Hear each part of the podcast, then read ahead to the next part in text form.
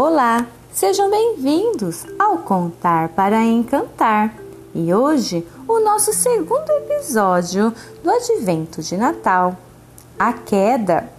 Deus deu uma ordem a Adão e Eva para não comerem o fruto do conhecimento do bem e do mal, mas eles desobedeceram. Eles não poderiam mais viver naquele lugar.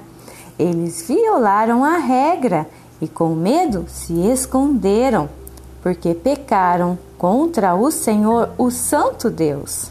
Deus procurou por eles no jardim, pois tinha um plano para restaurar toda aquela situação. Mas eles e a criação agora passariam por consequências dolorosas por causa do pecado. Foram expulsos do jardim. Adão não quis obedecer e perdeu a comunhão tão especial que tinha com Deus. Obediência, um tesouro precioso. Até amanhã!